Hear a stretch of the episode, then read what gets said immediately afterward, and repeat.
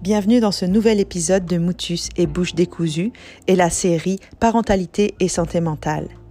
Dans ce nouvel épisode, je vous partage le témoignage bouleversant de Fanny. Fanny nous raconte avec beaucoup d'émotion et de sensibilité son enfance et son adolescence avec un père atteint de troubles bipolaires et nous raconte également comment elle a découvert récemment sa propre bipolarité. Elle nous partagera à la fois les moments d'hypervigilance, d'angoisse, de peur et parfois de violence. Mais ce témoignage nous montre aussi l'importance de ne pas associer troubles de santé mentale et violence, qui ne sont absolument pas synonymes, contrairement à ce que les médias et les faits divers parfois nous relatent. Le témoignage de Fanny nous montre bien comment elle a fini par comprendre ce qui appartenait à la maladie et ce qui ne lui appartenait pas. Je vous souhaite une bonne écoute et merci d'écouter en très grand nombre ce podcast. Merci de tous vos partages et de tous vos messages. Je vous souhaite d'excellentes fêtes de fin d'année et je vous dis à l'année prochaine. À bientôt.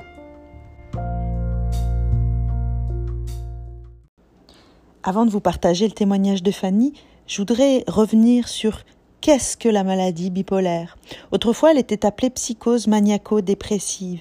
Elle est caractérisée par des dérèglements de l'humeur qui se manifestent par des phases tant de dépression ou des phases d'excitation d'euphorie que l'on peut appeler manie ou état maniaque ou parfois hypomanie quand l'intensité est moindre. Ces changements d'humeur sont différents des périodes de bonheur, de tristesse, d'excitation qu'on retrouve chez tout un chacun. Ici, les changements sont intenses, hors de proportion.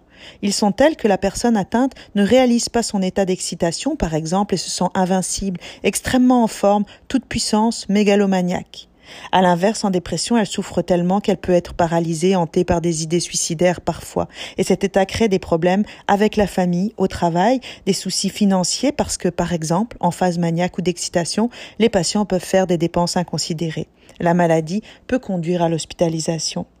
Dans les phases de manie ou état maniaque, on peut retrouver une estime de soi augmentée, des idées de grandeur qu'on appelle mégalomanie. On retrouve une énergie débordante, un bonheur intense ou une irritabilité excessive, comme si la personne bouillonnait, tel un tourbillon d'énergie. On retrouve une diminution du besoin de sommeil et de l'appétit, un débit de parole accéléré ou un besoin de parler sans arrêt, mais avec un trop plein d'idées qui n'ont pas de lien, ce qu'on appelle des coques à l'âne, et une pensée beaucoup trop rapide.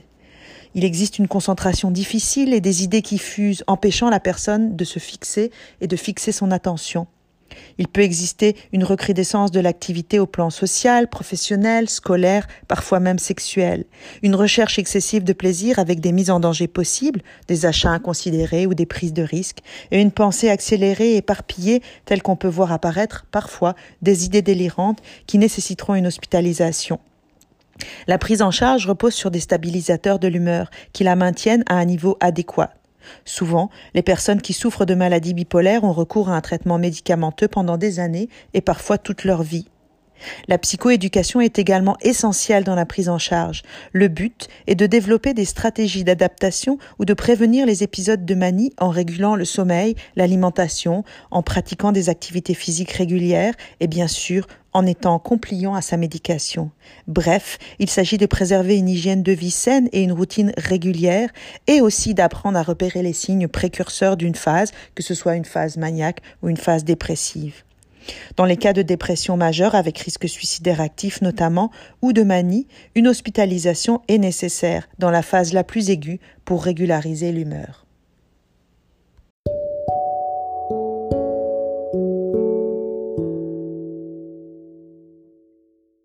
Euh, Fanny, merci beaucoup d'avoir accepté euh, cette invitation pour le nouvel épisode de Motus et Bouche décousues qui aborde aujourd'hui encore la parentalité et la santé mentale.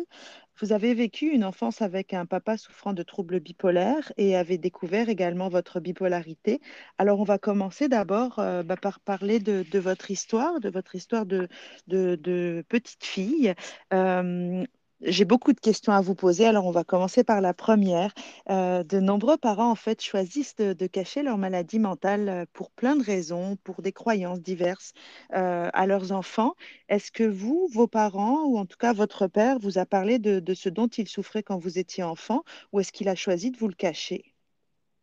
en fait, non, c'était pas du tout connu. C'est plus tard, adolescente, mon père a été hospitalisé. Mm-hmm.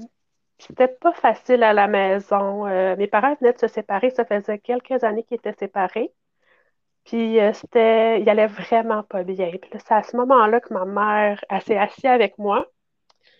Puis là, elle me parlait. À l'époque, c'était de la maniaco-dépression qu'on disait. Oui, c'est ça. Oui, c'est ça. Puis je me rappelle du mot maniaque. OK. Puis ça évoquait quoi pour vous, maniaque? Parce que c'est n'est pas évident à comprendre. Ben, c'est-à-dire que mon père, euh, moi j'ai eu peur de mon père toute ma mm-hmm. jeunesse, donc très très peur. Donc c'est sûr que ce mot-là, là, je me disais, OK, il est maniaque. Donc tu sais, ça, ça expliquait des choses. Euh, euh, puis à ce moment-là, c'était ma mère, ça m'avait dit, c'était ça, maniaco-dépression, ne m'avait pas expliqué ce que c'était.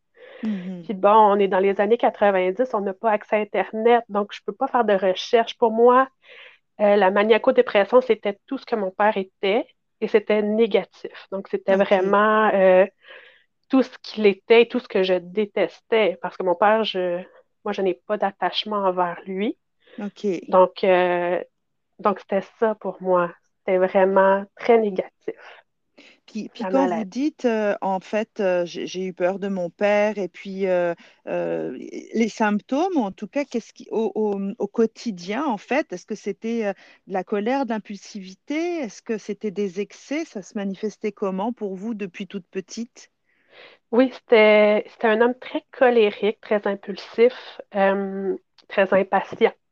Mmh il criait beaucoup sur nous. Donc, euh, si on s'amusait, moi et ma soeur, qu'on levait le ton, qu'on chicanait, euh, là, c'était tout de suite, il nous, criait, il nous criait dessus, puis il était très autoritaire. Euh, mm-hmm. Puis en plus, il lançait des objets contre les murs.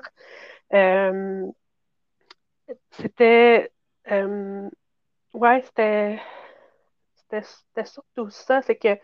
Puis en plus, même si parfois on jouait avec lui, ça arrivait, mais j'étais toujours sur mes gardes parce que je le savais. Ah oui, je le savais que là, c'était drôle, mais que il allait s'emporter. À un moment donné, il y avait virer.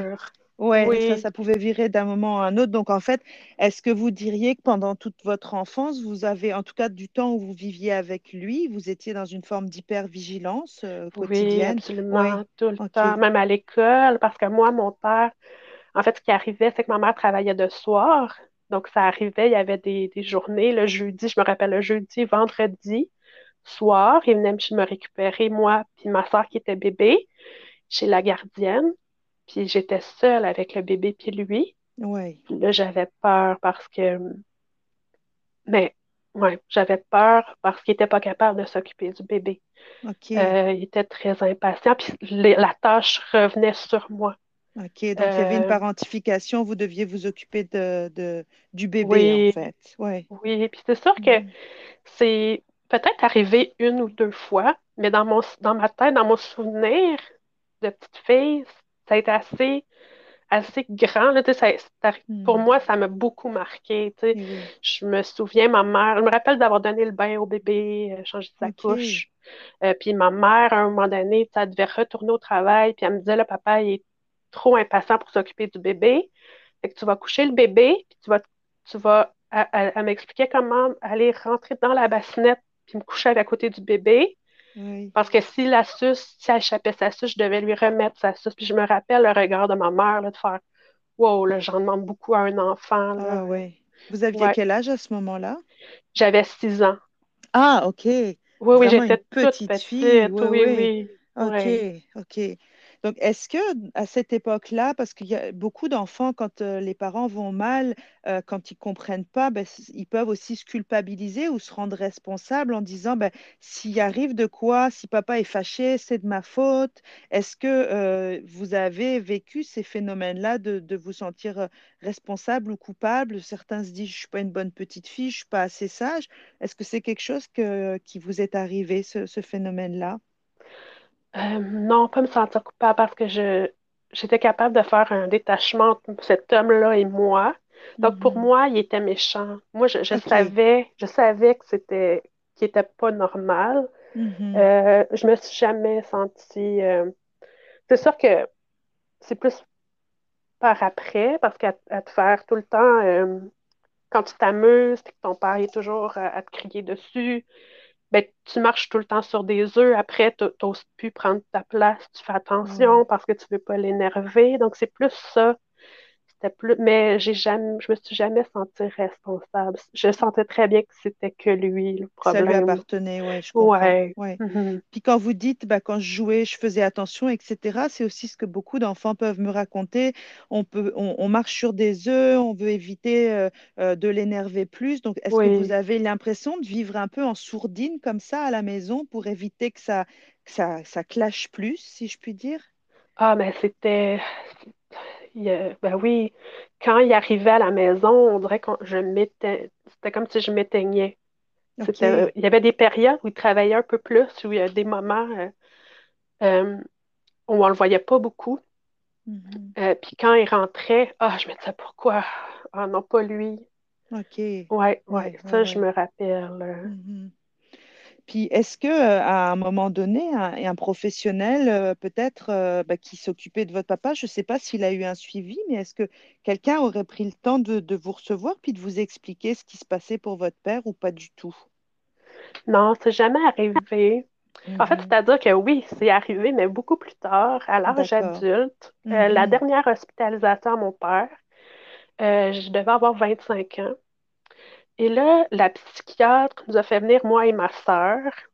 Et là, avec mon père, puis comme je vous, comme je vous dis, nous, on n'est pas attachés à notre père, même si on, est encore en relation avec lui, mais et là, elle essayait de nous expliquer euh, comment notre père cheminait, comment elle allait, puis vraiment, je chantais ma petite sœur à côté de moi qui allait, qui, qui se décomposait, puis même moi, j'étais mm-hmm. pas bien. Il a fallu que je dise à mon père, je veux que tu sortes de la salle, il est sorti, puis là, j'ai dit à la psychiatre, je vous le dis, là, je ne comprends pas ce qu'on fait ici. Nous, notre père, on n'est pas proche de lui. On ne veut même pas être concerné là-dedans. Elle n'était pas bien, elle sentait vraiment très mal, elle ne la comprenait pas. Mais il y a comme. Il y a, c'est arrivé cette fois-là, mais sinon. mais c'était tard, en fait. Ah oui, très tard. Non, sinon, ça n'a jamais. Ça n'a jamais été fait. Et pensez-vous que ça aurait, ça aurait aidé s'il y a un adulte vous avez dit, ben, euh, papa, il est malade, euh, voilà ce qu'il arrive. Est-ce que ça aurait pu être, euh, être utile à un moment donné dans votre, dans votre vie de, petite fille? je ne sais pas parce que en faisant une thérapie présentement pour moi-même, pour accepter ma bipolarité et tout, je me suis rendu compte au fil de mes, euh, mes rencontres, de mes séances, que ben, mon père, en plus d'être bipolaire, ben, c'est un homme violent. Oui. Donc, c'est sûr mm-hmm. qu'il faut faire, tu sais, peut-être que oui. Si peut-être quelqu'un m'avait dit, c'est pas juste ça la maladie. oui, il est malade, mais en plus, il y a ça. Il y a ça, oui. Mm-hmm. Peut-être que oui, j'aurais compris plus j'aurais compris que c'était pas que la maladie, là. Mm-hmm. Ouais. Mm-hmm. Et, quand vous étiez petite fille, euh, l'impact que ça a eu sur, euh, sur vous, votre estime, la relation que vous aviez avec les autres, l'école, est-ce que est-ce qu'il y a eu des, impacts euh, Vous dites je m'éteignais quand j'étais à la maison, mais à l'extérieur, est-ce que vous étiez une petite fille au contraire qui, qui, qui revivait ou est-ce que ça a eu un gros impact tout ça sur, sur vous? Euh, ben, j'étais une petite fille en jouet. Mm-hmm. Euh, c'est sûr que prendre sa place, c'était difficile. Euh, parce que quand tu ne l'as pas à la maison, c'est sûr de la, prendre à l'extérieur, c'est pas facile. c'est sûr que mes notes scolaires à l'école, c'était un désastre. J'étais vraiment pas bonne à l'école, j'avais pas des bonnes notes. C'est sûr que ça, ça jouait beaucoup, oui, sur mon estime parce que j'ai dû recommencer une année. Mm-hmm. fait que là, tu te retrouves à être plus vieille avec parmi les plus jeunes. Puis les gens que tu, les élèves que tu fréquentais, là, sont rendus comme à une autre, euh, dans une autre classe. Donc oui, c'est sûr que c'est sûr qu'il y a eu un impact euh, sur mon estime personnelle. Oui. Par rapport à l'académique, en tout cas à l'école, est-ce que vous diriez qu'il n'y avait euh, pas assez de support à la maison? Est-ce que vous étiez comme envahi à l'école euh, bah, des crises de papa et ça faisait en sorte que vous n'étiez pas attentif? Comment vous expliquez ça en fait? Est-ce qu'il y a plusieurs facteurs en fait qui expliquent ça? Oui, il y avait les deux. Euh, j'étais pas attentive à l'école, puis ma mère, elle avait autre chose à faire Ouais. que de m'aider dans mes devoirs, là, sais, ça Mhm. c'est sûr, là. Fait que c'est sûr que ça l'a joué. Il y a eu un impact, là, là-dedans. Puis diriez-vous qu'un un professeur, un enseignant ou quelqu'un à l'école aurait pu voir que c'était difficile pour vous, puis que vous viviez des, bah, je dirais, des drames à la maison? Est-ce qu'il y avait euh, des indices possibles qui auraient pu faire qu'un qu'un adulte se soit préoccupé de vous, ou vous vous cachiez les choses de façon euh, très bonne? Euh, j'aurais aimé ça. Ah, que j'aurais aimé ça. Je me souviens en cinquième année, le professeur nous a indiqué qu'il y avait une élève, ses parents s'étaient séparés, puis que c'était Mhm. difficile. Puis je me rappelle de m'être dit, aïe, aïe, euh, moi j'ai envie des choses, là, puis euh, c'est pas. je trouve pas que je voulais banaliser, mais je me disais, mais moi aussi. Ouais. Donc à ce moment-là, on passe sous le radar, hein, euh, Exact. Ben, c'est ça, en fait, il y a beaucoup d'enfants dont on, dont on parle euh, qui vivent les mêmes situations, puis il y a, il y a toute une, une conférence qui a eu lieu il y a quelques années, puis qui parlait des enfants invisibles, parce qu'effectivement, oui. bah, ils passent sous le radar, ils disent rien, ils comprennent pas déjà ce qui se passe, et puis euh, euh, c'est pas des enfants dérangeants du tout, du tout, du tout, parce que bah, il faut pas créer plus de troubles euh, pour les parents. Donc euh, oui, effectivement, quand vous dites passer sous le radar, c'est vraiment, c'est vraiment ce que les enfants ressentent. Aviez-vous, euh, vous, l'impression justement d'être euh, d'être invisible par rapport euh, à ce que vous viviez vis-à-vis des autres enfants? Est-ce que parfois il y avait aussi comme de, de- de l'envie ou de se dire, bah, euh, bah, eux se plaignent de leur vie, mais ils savent pas ce que moi je vis, puis euh, c'est beaucoup plus difficile? Est-ce qu'il y avait des, des choses comme ça qui pouvaient euh, surgir en vous? oui, à l'adolescence, surtout parce que je sentais qu'il y avait, qu'il y avait quelque chose. Parce que là, mes parents, ils se sont séparés, donc je voyais mon père une fin de semaine sur deux. Puis là, ça devenait encore plus difficile parce que j'avais ma mère. Quand ils étaient ensemble, j'avais toujours ma mère qui allait. Mhm. J'étais quelques heures seule. Là, je passais un week-end seule avec lui. Euh, donc, c'est sûr que euh, à ce moment-là, euh, j'ai oublié la question, je m'excuse. Non, la- la- rappelle. la- vous inquiétez pas. La question, c'était effectivement, est-ce que par rapport aux autres euh, jeunes qui Ah parfois vivent des choses dans l'insouciance, est-ce que vous, vous viviez quand même dans une forme d'insouciance adolescente ou vous avez, ben, je, je non, vais préciser la question, est-ce que vous avez non, l'impression d'être passé à côté finalement de, de, de moments d'enfance, d'insouciance, de naïveté, euh, comme les autres peuvent vivre, par exemple? Ah, je pense que oui, parce Ouais. Sur- ben, comme je ça, c'est là où je voulais m'en- je voulais aller, c'est adolescente. euh, moi, j'avais pas les mêmes, euh, j'étais pas insouciante, là. Je, je vivais beaucoup de stress, là, beaucoup d'anxiété, puis beaucoup de, de frustration parce que justement, les petits malheurs, eux, il y avait des petits malheurs, puis alors moi, je me disais, Hey, moi, c'est chiant, là, la fin de semaine, une fin de semaine sur deux, là, c'est pas drôle. Ouais, c'était lourd, ouais. Ouais. Ouais. Mhm. Puis est-ce qu'on vous a laissé le choix de dire euh, bah, je j'ai pas le goût euh, euh, d'aller chez, chez mon père? Parce qu'à partir de 14 ans, euh, on peut quand même légalement dire j'ai plus le goût. Est-ce que ça, ça vous a été proposé ou ça n'a jamais été une, une option? Ben, en fait, on était tellement prenante émotionnellement pour ma mère Mhm. que ma mère, elle, c'était un peu son échappatoire de dire vous allez chez votre père. Ça a été un peu plus tard quand j'ai eu, parce quand j'ai eu peut-être euh, 15 ans, 16 ans, que là, on a arrêté d'y aller. OK. Ça a pris du temps, là, quand même, là. Euh, on y a été quand même quelques années. euh, ouais. Puis comment, comment vous avez euh, euh, expliqué ça? Est-ce que vous êtes parti comme brutalement? Est-ce que vous en avez parlé à votre père? Est-ce qu'il y y a quelque chose qui a pu se dire entre vous de ce que vous aviez vécu et qui était douloureux ou ça s'est jamais dit? Non, ça s'est jamais dit. Mhm. Euh, ça s'est fait, je pense, naturellement. Euh, ça s'est fait naturellement. Ma mère s'est fait un conjoint. Moi, j'étais assez vieille pour rester la nuit à la maison. Donc, une fin de semaine sur deux, c'est un peu ça qui arrivait. Ma mère, elle allait chez son conjoint. Fait que ça lui donnait comme un petit répit. Puis moi, je restais avec ma sœur. Mhm. On voyait notre père de temps en temps, on faisait des petites sorties avec lui, mais là, on passait plus le week-end chez lui, là. Mais non, pensez-vous, a- pardon, qu'il a compris en fait euh, que, que ce qui, s'était joué, ou est-ce que vous diriez que même encore maintenant, c'était, c'est assez flou pour lui, euh, ce qui fait que vous vous êtes euh, éloigné comme ça, puis que le lien ne s'est jamais créé finalement? ouais, ben, c'est un homme très égocentrique. Là, encore Mhm. aujourd'hui, je pense pas qu'il comprend ou qui se souvient là, de Mhm. quoi que ce soit. Euh, non, parce qu'il il nous, il nous faisait sentir coupables là, tout le temps. Ah oui, parce que quand il venait nous reconduire le dimanche soir chez ma mère, c'était toujours, ben là, appelez-moi là, la semaine, là, prenez de mes nouvelles. là. Mais nous, on en Mhm. avait eu assez là, de trois jours avec lui, on n'en voulait pas de ses nouvelles. C'était toujours, ben là, vous m'appelez jamais. Fait que, Hmm, Il y avait du déni de sa part de ce qui s'était passé et puis de, de, de comment vous oui, aviez vécu les choses. ouais. Mhm. mhm. Puis, est-ce qu'à un moment donné, vous avez déjà répondu euh, partiellement, mais euh, il y a quand même parfois des enfants qui, qui veulent euh, soigner ou guérir leurs parents. Est-ce que cette parentification-là, de, de vouloir prendre soin de lui ou de faire que ça change, est-ce que ça vous est passé à un moment donné euh, à l'esprit ou jamais, jamais? Non, jamais. Jamais. Mhm. Moi, euh, si j'aurais pu ne plus avoir de contact avec lui, ça, ça, ça aurait été un cadeau, j'ai jamais, euh, j'ai jamais voulu, euh, j'ai jamais eu ce lien près de lui de vouloir prendre soin ou non, jamais.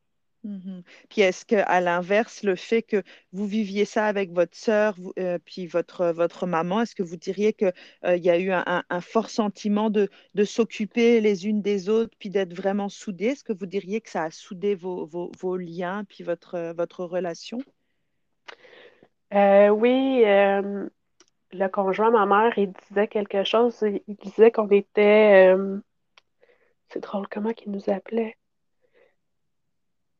Ah, je me rappelle plus, mais il disait vraiment qu'on était, euh, on était toutes les trois très unis, très, euh, tu sais, ma mère, c'était mon rock, là, tu sais, on était vraiment, euh, serré, mais lui, il avait vraiment un autre, euh, un autre qualificatif, là. Il disait, ah, les trois, là, euh, ça, on était, on Comme était les, les inséparables. deux doigts, de- comme les doigts de la main, comme on Oui, dit. exact. Inséparables. Ouais, OK.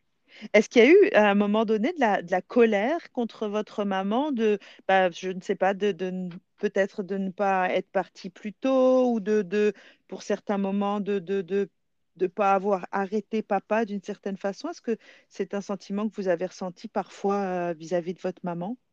oui. Oui. Vous avez pu lui, lui, lui dire euh, à certains moments où c'est encore quelque chose qui est difficile?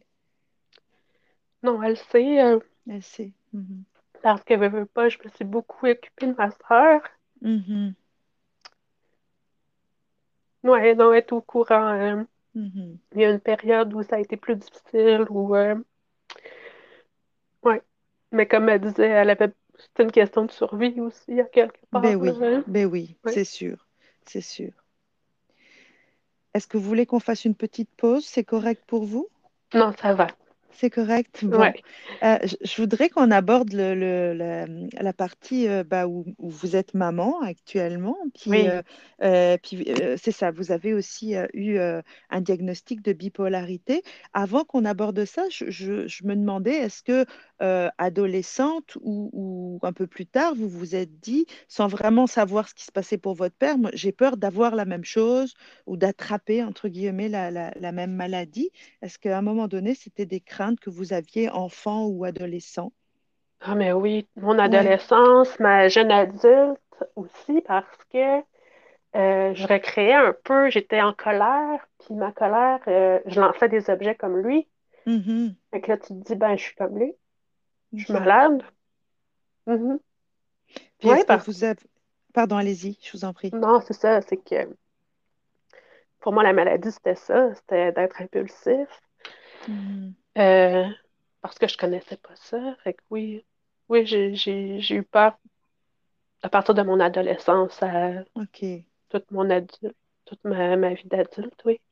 Et à partir de quand vous avez cherché de l'aide et, et- et, ben, euh, rencontré euh, un médecin euh, ou un professionnel pour le diagnostic? Est-ce que c'est venu tardivement ou ça s'est fait assez tôt dans votre vie d'adulte?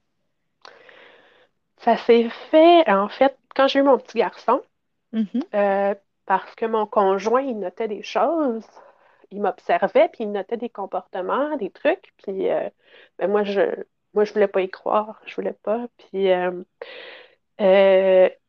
il y a- il y avait des petites choses, au niveau de ma santé qui faisait en sorte que je ne pouvais pas tout de suite demander l'aide d'un psychiatre. Je devais attendre de régler ces petites choses-là. Mhm. Et quand ça a été réglé, parce que j'en avais parlé à mon médecin de famille, puis mon médecin de famille, puis des psychologues, ils me disaient non, c'est pas ça. Tu sais, ils, balayaient ça un peu du revers de la main. Non, non, c'est autre chose, c'est autre chose. Fait que là, tu te dis, bon, ben, tu les crois, tu veux le croire. Mhm. Puis euh, quand j'ai réglé euh, mes problèmes de santé, là, je l'ai dit à mon, à mon médecin de famille, là, c'est maintenant, là, là c'est là que je veux, euh, je veux, je veux aller voir, je veux voir un psychiatre, je veux ma requête, puis, puis finalement, le, diagnostic est tombé il y a quelques mois. OK, c'est tout frais en fait. Oui, c'est récent, oui. Oui, OK. Puis, puis comment vous avez euh, accueilli cette, euh, cette annonce-là? Est-ce que c'était finalement mettre un mot sur quelque chose qui était déjà évident pour vous ou vraiment vous êtes tombé des nues euh, par rapport à tout ça? Non, c'est ça, j'ai eu le temps de m'y faire. là. Ça a pris des années, donc j'avais le temps. Fait que non, j'étais contente. J'étais OK. j'étais prête. J'étais prête, puis j'étais contente de justement dire, bon, ben voilà, c'est ça. Euh, donc, non. Je, puis, je, avoir eu le diagnostic à l'âge que j'ai, dans la trentaine, Mhm, euh, plutôt que l'avoir début 20. Dans la vingtaine, là, je l'aurais mhm. pas, euh, j'aurais pas pu, j'aurais eu beaucoup de mal à l'accepter, ouais. J'aurais eu du mal, ouais. Donc il y a comme une forme de, de libération d'avoir pu mettre un mot précis sur ce qui se passe. Vous diriez, vous iriez jusque-là? Oui, puis c'était c'était sans surprise parce qu'il y a quand même Mhm. euh, c'est quand même une maladie qui est, euh, qui est héréditaire. Donc Oui. c'était c'était- c'était probable, là. Il y avait, il y avait une forte probabilité que je le sois.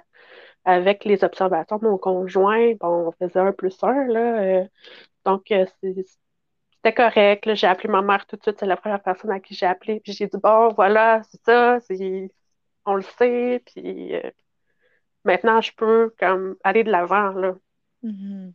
Donc Ouais. avec euh, une médication, vous parliez d'une d'une thérapie aussi, vous diriez que vous avez euh, un suivi et je dirais une prise en charge qui, euh, qui est satisfaisante pour vous, en tout cas, qui, qui aide. Oui. Mhm. Oui. Ouais. Mhm. Ouais. Puis par rapport à vos enfants, alors, parce que la question c'est euh, la parentalité et santé mentale, est-ce que euh, est-ce que c'est des choses que là c'est tout frais en fait le diagnostic, mais est-ce que c'est quelque chose que, que vous envisagez de, de discuter avec eux euh, sans forcément rentrer dans tous les détails, mais est-ce que c'est important pour vous qu'ils sachent euh, ce qui se passe ou, ou préférez-vous leur cacher? Non, j'y ai dit. Je pense que même le soir même, je lui ai dit. Je lui ai Mhm. dit que j'avais une maladie qui n'était Mhm. pas dangereuse, que j'allais pas mourir, que j'ai dit le nom de la maladie. J'ai Mhm. expliqué grosso modo. Puis c'est drôle parce que pour lui, euh, c'était OK. C'était c'est bon. Euh, on passe à autre chose. Puis euh, OK, c'est ça. Ouais, mais parfois je lui en reparle, Oui. euh, puis c'est correct. C'est pas, c'est sûr que je, je suis pas dans sa tête. Je, peut-être que plus tard il va me reprocher des choses, puis, euh, mais moi c'est, moi je lui, je lui dis c'est, on en parle, c'est, puis je veux qu'on en parle. C'est bon. Puis s'il pose des questions, vous êtes ouverte à, à- à cette Oui, éventualité-là, c'est important. Puis votre conjoint aussi est, est ouvert à la possibilité que, que votre enfant euh, lui en parle, parce que ça arrive souvent qu'on parle au conjoint et pas tant aux parents. Est-ce que, est-ce que papa est, est, euh, est prêt à ça éventuellement? Je pense que oui, oui, Oui. oui. Mhm. Surtout que c'est lui qui, qui reconnaît le plus euh, les signes. euh, oui, oui, il va être euh, Il va mon, bon pour ça. Oui, oui, oui. Euh, et puis ben, là, mes, mes dernières questions, en fait, c'est euh, En quoi votre, votre, votre expérience de petite fille avec votre papa vous sert-elle euh, aujourd'hui euh, bah, avec euh, vos propres enfants? Est-ce que, est-ce que cette expérience-là vous, vous aide à ne pas reproduire certaines erreurs ou est-ce que, est-ce que vous en avez tiré Ouais. euh, une expérience? Oui.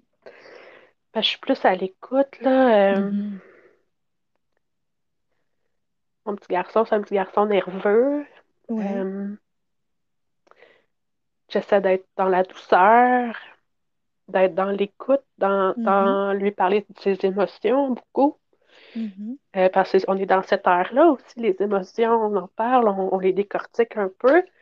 Euh, moi, c'est ça, c'est je veux pas qu'il soit comme moi, je veux pas que ce soit un petit garçon euh, qui ait peur de moi. Donc, Puis de toute façon, je suis pas là, là, il a pas peur de moi. Là, on, Mhm. vit toutes les deux une, une enfance totalement différente.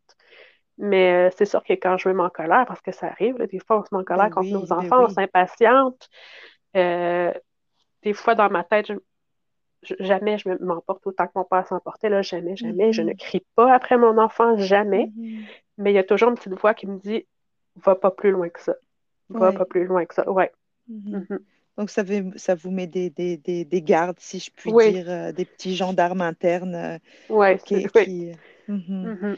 Puis si, euh, si euh, un parent que vous rencontriez avait un problème de santé mentale, puis qui vous disait, moi j'ai honte de moi, de ma maladie, je je veux pas en parler euh, à mes enfants, euh, puis je me sens pas un bon parent, qu'est-ce que vous lui diriez? Ce serait quoi le- les conseils que vous lui diriez ou le message que vous voudriez lui donner?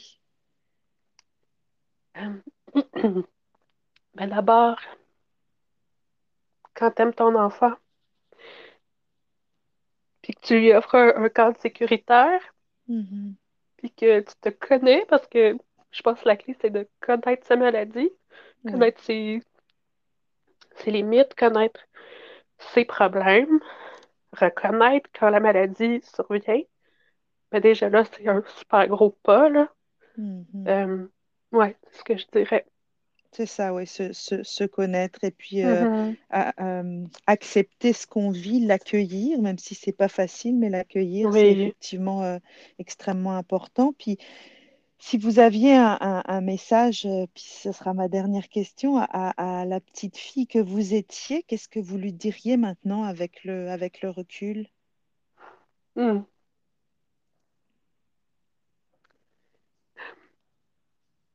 Ben, que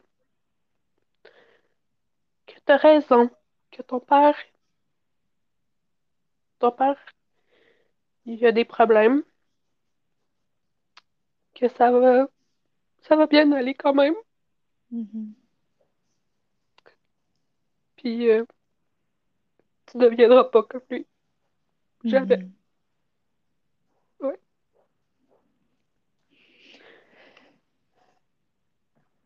Merci, merci infiniment. ça fait Euh, plaisir. vraiment de, de, de, de ce partage euh, qui, qui est pas simple, euh, mais c'est c'est- c'est un, un- un grand courage et puis un, des messages extrêmement forts que, que, que vous donnez.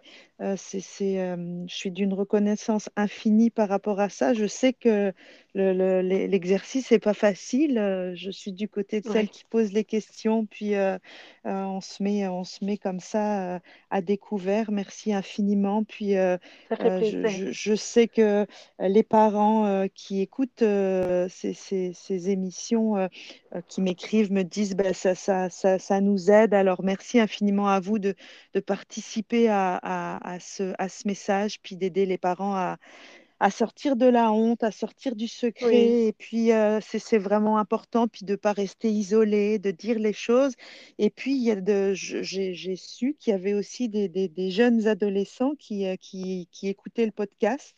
Alors, je me dis euh, vraiment euh, chouette qu'ils puissent euh, vous entendre et puis euh, ben, entendre ce, ben, ce message qui est un message de, d'espoir, de dire effectivement ça va bien aller. Puis c'est quelque chose qu'on entend beaucoup en ce moment avec la Covid, mais c'est vrai que c'est le, le, le- c'est, c'est- c'est vraiment, c'est vraiment ça le, le message d'espoir, ça va bien aller. Puis restons Mhm. pas isolés, parlons-nous, ouvrons nos cœurs et puis euh, partageons nos histoires, c'est vraiment extrêmement important. Donc je vous remercie infiniment.